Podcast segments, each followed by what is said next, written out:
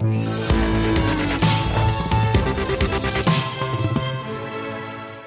2021 est-elle l'année de tous les dangers pour euh, certaines de, nos entreprises? On en parle avec vous, Eric Chanet. Bonjour. Bonjour, David. Conseiller économique de l'Institut Montaigne. Euh, beaucoup d'experts, toute l'année, ont prophétisé euh, une possible vague de faillite, tsunami de faillite. On a vu beaucoup d'articles là-dessus qu'on n'a pas vu. Et on dit qu'on n'a pas vu parce qu'il y avait cette formule magique du président, le quoi qu'il en coûte, qui a trouvé une traduction concrète travers tout ce qui était fait par la puissance publique, tous ces milliards qui ont été déversés pour justement éviter les défauts, les faillites des entreprises. On a beaucoup parlé ici, chômage partiel, euh, le prêt garanti par l'État, les aides d'urgence, les reports de charges, etc. etc. C'est pour ça qu'on n'a pas vu cette vague de faillites, heureusement. Non, absolument. Et c'était tout à fait justifié. Ah oui, absolument ou non absolument? Alors oui, absolument. C'est pour cette raison qu'on ne l'a pas vu. Quoiqu'il y a quand même eu pas mal de faillites chez les indépendants. Hein, dans les petits commerces, etc., vous verrez quand même beaucoup de devantures fermées dans Paris. Et ce n'est pas à cause du confinement. Mais de manière générale, oui, on a évité des faillites dues simplement au fait que des entreprises n'ont plus de clients parce qu'on les oblige à fermer et que du coup leur trésorerie s'assèche. Et ça, c'est la vertu du, PGE. D'ailleurs, pour lesquels euh, les banques ont bien joué le jeu et même quelquefois un peu plus que bien joué le jeu. Elles ont un peu forcé certaines entreprises à prendre ces PGE quand il s'agissait de petites entreprises. Mais tant mieux, c'était aussi une façon d'avoir un matelas de oui, sécurité même quand elles n'en avaient pas besoin, bon, parce que c'était garanti par le gouvernement, donc c'est quand même quelque chose d'intéressant pour les banques. Mais je crois qu'on a, on a bien agi, d'ailleurs, on a fait à peu près la même chose dans les autres pays européens, pour empêcher des faillites en chaîne qui ne seraient pas justifiées. Je veux dire, si je dis à une entreprise, eh bien voilà, vous tirez votre rideau, c'est un ordre du gouvernement, et qu'elle fait faillite, il y a quelque chose qui ne colle pas si c'est une bonne entreprise. Mais combien de temps ça va durer? Ben, Ça ne peut pas durer éternellement. Mais vous parliez de 2021. C'est ça le sujet du jour, c'est ça pour moi. En fait, euh, est-ce qu'on n'a pas vu le plus facile? Ça paraît bizarre de se dire ben, le plus facile, qu'est-ce qu'il raconte là euh, On potentiellement une sortie de crise, une, un vaccin, euh, une campagne de vaccination, ça devrait aller mieux.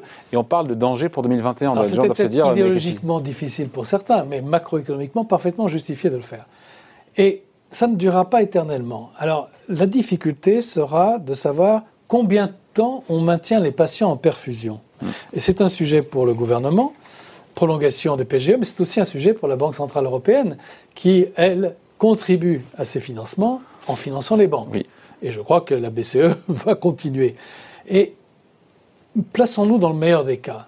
Les plans de vaccination, et là, il ne faut pas regarder que le pays, parce que quand même on circule en Europe, les plans de vaccination commencent à prendre de grande ampleur à l'été. Donc la confiance revient. Les entreprises se remettent à investir et les consommateurs consomment. Ce serait bien d'ailleurs de les pousser à le faire avant. Et dans ce cas-là, il n'y aura plus de grande justification à poursuivre ces aides à la trésorerie parce que si on le faisait, on soutiendrait des entreprises qui de toute façon devraient disparaître.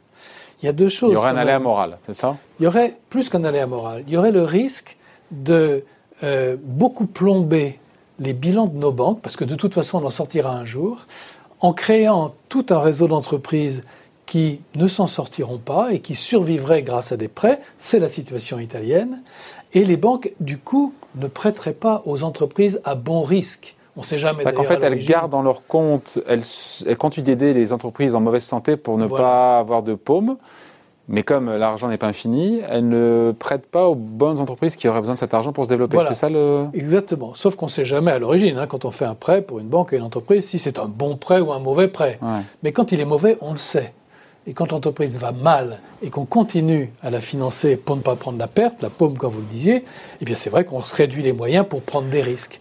Alors le problème sera posé hein, dans la deuxième partie de 2021 et en 2022. Et le risque, c'est euh, de vouloir prolonger trop longtemps des mesures qui étaient indispensables et qui le seront encore. Mais le risque, c'est aussi de les couper trop rapidement aussi. Exactement. C'est là où le, fine-tuning, il faut vraiment faire du, de la gestion, très, du pilotage très très fin. Parce qu'on retire trop tôt, on provoque la faillite. Et si on retire trop tard, on laisse des entreprises moribondes voilà, continuer de vivre. bon, on réduit, réduit le dynamisme de l'économie. Euh, on se prive de la création destructrice, qui fait que des nouvelles entreprises ne pourront pas apparaître, celles de l'avenir, parce qu'on n'en prêtera pas. Alors, ça va quand même beaucoup dépendre de euh, paramètres non économiques. On est quand même dans, un, dans une situation où beaucoup de choses sont dictées par le programme du virus qui ne nous l'a pas encore communiqué. Mm. Et donc cette question de la vaccination va être assez essentielle. Et pour moi, le scénario réaliste, c'est le troisième trimestre 2021 où les choses moi, Je sais rien parce que je ne vais pas m'avancer sur les scénarios de vaccination, mais par contre, d'un point de vue économique, ce dont je suis sûr, c'est qu'il est peut-être aujourd'hui plus important encore d'avoir un bon plan de vaccination, un bon plan de communication pour convaincre la population que d'injecter des milliards dans l'économie. C'est mm. peut-être ça le point crucial pour faire redémarrer notre économie et éviter les faillites trop massives d'entreprises. Il y a une vraie fragilité aujourd'hui. La situation des entreprises françaises est vraiment très très fragile en cette fin d'année parce qu'elles sont rentrées dans la crise déjà avec pas mal de dettes. Euh, ou est-ce qu'il ne faut pas faire de généralité sur la dette? Ça dépend qui la détient, ça dépend. Il y a de la bonne dette, de la mauvaise dette, c'est comme le cholestérol. Hein, Alors vous avez raison, David. Il y avait une particularité française avant la crise, qui était que la dette des entreprises était arrivée à 215% du PIB. Ça, c'est les chiffres de la Banque des règlements porté par qui? Porté par des PME, porté par les grands groupes français, porté par qui? C'est beaucoup par les grands groupes. Et là, c'est un changement de stratégie des grands groupes en 2014-2015 qui se sont dit on va leverager. Avant, elles voulaient se désendetter. Mm. Ils voulaient se désendetter. On va releverager parce que les taux vont rester bas pendant très longtemps. Avec ça, on investit à l'étranger. Ce qui n'est pas un mauvais calcul, d'ailleurs. Ce qui n'est pas un mauvais calcul si les taux restent bas pendant suffisamment longtemps. Mais leur horizon est, est raisonnable. On investit à l'étranger, on rapatrie les bénéfices et, au fait, gouvernement, on finance votre déficit commercial. Donc ça, je dirais que c'est la bonne partie des choses. Et puis, il y a aussi une très forte augmentation de la dette intra-entreprise, qui est une particularité française. Les crédits de trésorerie, les bons de caisse, etc. Alors la Banque de France nous dit, c'est pas de la dette, puisque A emprunte à B, mais il prête à C. Et donc je vais consolider. Sauf que si A ne peut pas rembourser, B peut-être ne pourra pas rembourser C. Et dans ce cas-là, je trouve qu'il y a un élément de fragilité dans euh, cet endettement extraordinaire. Hein. Ça nous met dans une situation qui est celle des Pays-Bas il y a une dizaine d'années. Il y a à peu près que le Japon qui a une situation comparable. En Chine, l'endettement des entreprises a commencé à baisser. Et donc, il faudra surveiller ça de près sachant que Euler Hermès, moi ce chiffre m'a vraiment surpris. Euh, une boîte sur quatre, enfin 25% des entreprises, potentiellement peuvent se trouver en 2021 en situation de crise de trésorerie. Alors, euh, ça veut dire qu'effectivement les béquilles étatiques, les aides vont devoir se poursuivre en 2021.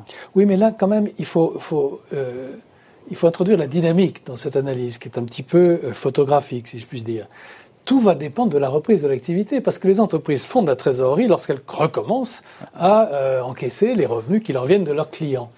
Et c'est là où je crois qu'il y a une dimension macroéconomique très importante, c'est que dans la première partie de 2021 et sur toute l'année, tout plan de relance supplémentaire que le gouvernement ferait, dirigé vers les entreprises, mais vers les ménages les plus pauvres, serait excellent d'un point de vue macroéconomique, en particulier en permettant aux entreprises à nouveau d'avoir du chiffre d'affaires. On a déjà un plan de relance qui est prévu dans le tuyau. Là, vous parlez d'un autre. Je vais vous dire. Ce plan de relance, il est plutôt destiné à transformer l'économie à long terme. c'est une bonne chose.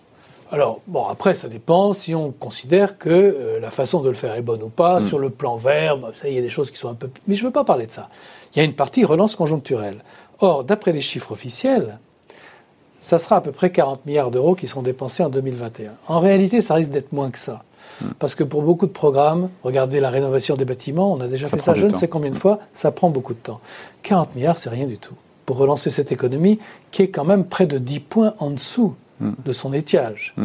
Et donc nous, ce qu'on propose avec l'Institut Montaigne, c'est un plan de relance purement conjoncturel, fin 31 décembre du 2021. Keynésien, vous faites du keynésien Du super keynésien, exactement. Montaigne fait du keynésien Complètement. Donc si vous arrive hein. ah bah, D'abord, c'est pas Montaigne, c'est moi qui le propose. Et puis bon, je crois que Montaigne là-dessus est assez agnostique.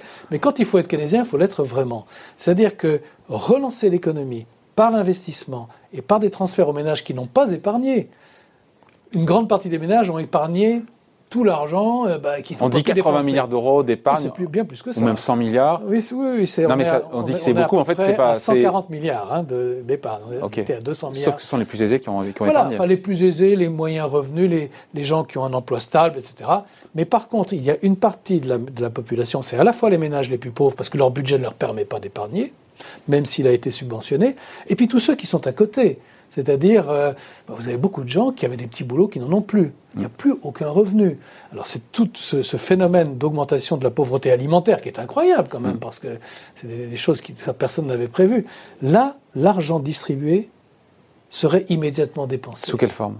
Alors, ça peut être distribué par le, par le, canal des APL, parce que là, on connaît bien le revenu des gens, donc mmh. sous forme de chèque, mmh. mais avec une date de, péremption, si je puis dire. Ça peut être des bons de consommation, mmh. des bons alimentaires.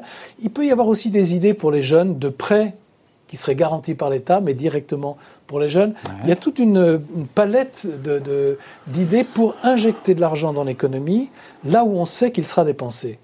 Pour la partie investissement, nous, la proposition qu'on fait, que je pousse tant que je peux, c'est de dire, OK, 2021, l'État vous rembourse 10% de vos investissements sur le territoire national. Par exemple, sous la forme d'un crédit d'impôt. Puis si vous êtes vraiment dans un problème de trésorerie épouvantable, du cash. 10%, c'est un peu moins que le poids de l'incertitude, d'après les travaux de la Banque de France, dans les décisions d'investissement. Or, l'incertitude, elle est énorme. Mm. Et elle vient de quelque chose qui n'est pas économique. Ça vient de la, de la, pandémie et des, décisions du gouvernement. Et donc, ceci aiderait à faire redémarrer la machine. Consommation et investissement, 60 milliards, vous arrivez à 100 milliards. 100 milliards, on est à 4,5% du PIB, on a un trou de 10% 100 vrais milliards. 100 vrais milliards. 100 vrais milliards. Pour le coup. Euh, on a un trou de 10% du PIB. Allez, arrondissons les choses, disons que c'est un plan de relance à 5% du PIB. Si la confiance revient, on pourrait revenir quand même assez rapidement au niveau de la fin 2019. Et c'est la meilleure manière d'éviter les dégâts à long terme, d'éviter ces faillites massives. Donc pour éviter ces faillites massives, il faut conserver les mécanismes qui sont déjà existants et rajouter de la relance. Ces 60 milliards de relance. Keynésienne. Keynésienne. D'accord. Euh, mais bon, pour l'instant, on n'en est pas là. Il n'y a aucune annonce particulière du gouvernement en ce sens. Quand, vous écoutez, quand même, il y a quasiment toutes les semaines des annonces de nouvelles subventions. Euh, Emmanuel Macron en a parlé. Je, je crois qu'on s'y dirige. Alors, ça ne prendra pas forcément la forme d'un d'un projet de loi de finances rectificative qui s'appelait Relance, parce mm. que le gouvernement a déjà France Relance. Donc peut-être pour des raisons de communication compréhensibles, ça prendra d'autres formes. Mais j'ai l'impression qu'on écoute ces idées-là, euh, qu'on les a aussi, avec sympathie, euh, aussi bien à Bercy qu'à Matignon et qu'à l'Élysée. Donc en tout cas, on finit là-dessus. Eric, 2021 est tous les dangers pour, les, pour nos entreprises. C'est pas de la fiction, c'est ce qui nous menace, malgré, encore une fois, la reprise économique dont on mesure mal l'ampleur. Oui, et on sait comment faire pour limiter les dégâts. Voilà, la réponse est là. Merci en tout cas. Explication point de vue signé Eric Chenet, dans le Conseil économique de l'Institut Montagne. Merci beaucoup Eric. Merci David.